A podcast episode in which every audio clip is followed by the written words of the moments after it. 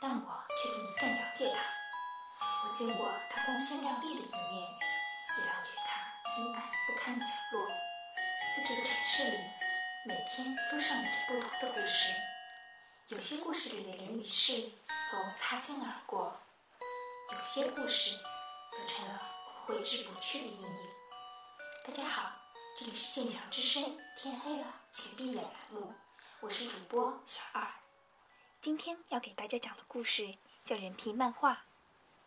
小罗是一个漫画迷，他特别的喜欢看漫画，不管是上课还是下课，在学校还是在家里，小罗书包里总是放着漫画书。有时间的时候，他就会认真的看着漫画书。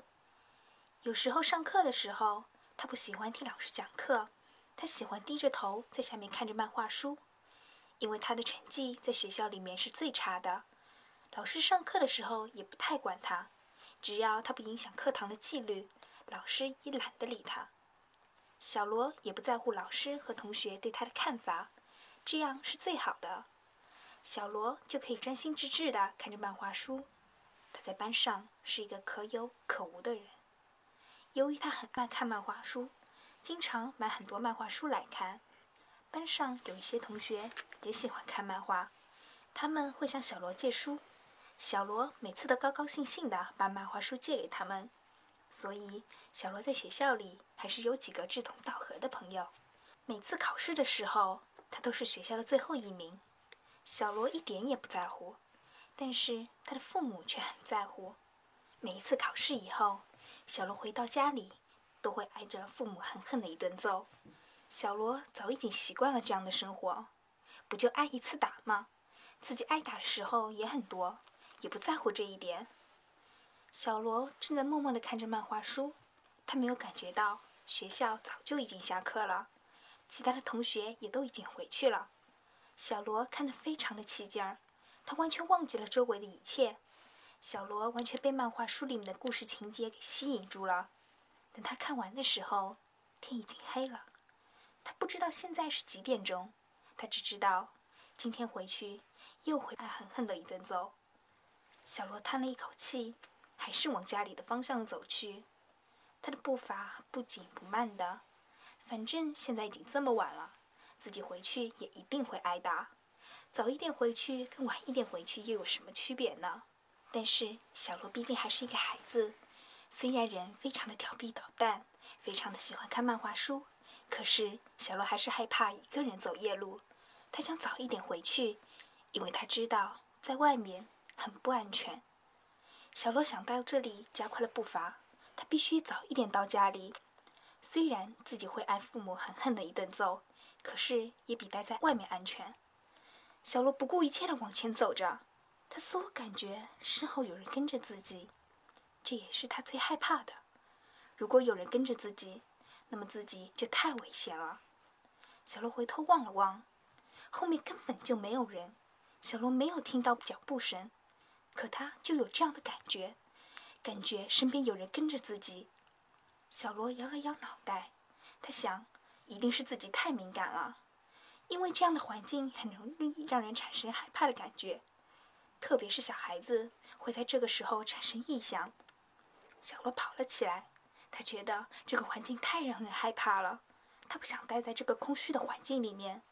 他很想念自己的父母，如果父母能够在这个时候出来接自己回去的话，他就能够保证以后会好好的学习，不会在上课的时候看漫画了。就在这个时候，他听见“啪”的一声，似乎自己后面掉了什么东西。小罗顾不得这么多，他还是往前跑着。小罗没跑多久。听见一个苍老的声音，是一个老太太的声音。老太太说道：“孩子，你的书掉了，别跑了，这条路上很安全。”小罗回头一看，看见一个慈祥的老奶奶，手里拿着一本花花绿绿的书。小罗知道，她手上拿的是一本漫画书，漫画书很有可能是自己的，因为他听见“啪”的一声。可能是自己的漫画书从书包里掉出来的声音。小罗看见这条路上还有其他的人，他松了一口气，也就不再那么害怕了。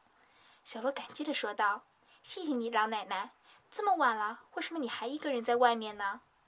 老奶奶笑着说：“年纪大了，出来活动活动，要不然晚上会睡不着的。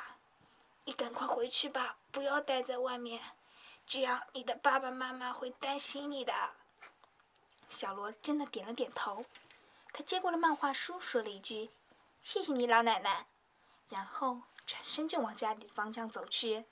他想早一点回到家里，这样他的父母也就不会为他感到担心了。小罗知道自己不是一个乖巧懂事的孩子，总是给父母带来了很多麻烦和烦扰。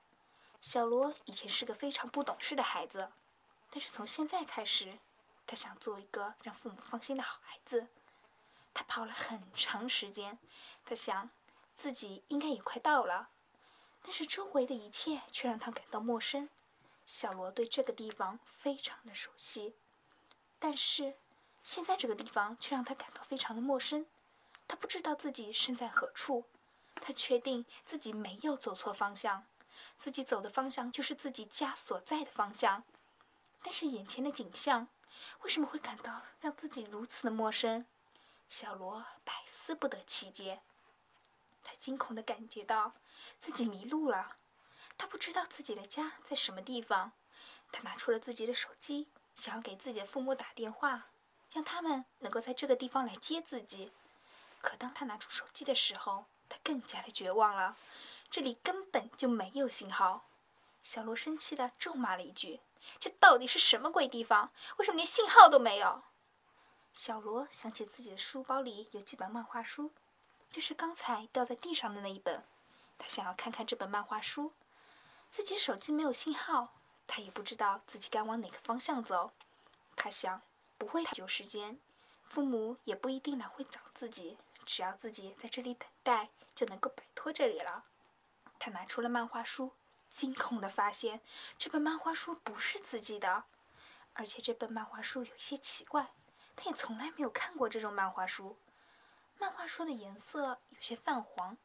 小罗在那个漫画书上面看到一些细细的毛孔，小罗惊恐地丢掉了那本书。这本漫画书原来是人皮做的，小罗吓得不知所措。漫画书上面竟然还有一丝血迹。这个时候，老奶奶出现了，她微笑的说道：“我的乖孙子。”你终于回来了，奶奶很想你啊！小罗惊恐的往后退了一步，他惊恐的说道：“我不是你的孙子，你肯定是认错人了。”老奶奶露出诡异的笑容：“你就是我的孙子，因为你手上拿着的漫画书就是我的皮做的。”说完。老奶奶拿出了一把水果刀，刺进了他的身体里。小罗毫无反抗能力，他只觉得自己的身体传来一阵剧痛，然后便晕了过去。第二天，人们发现小罗已经被人杀死了，他的手边就有一本奇怪的漫画书。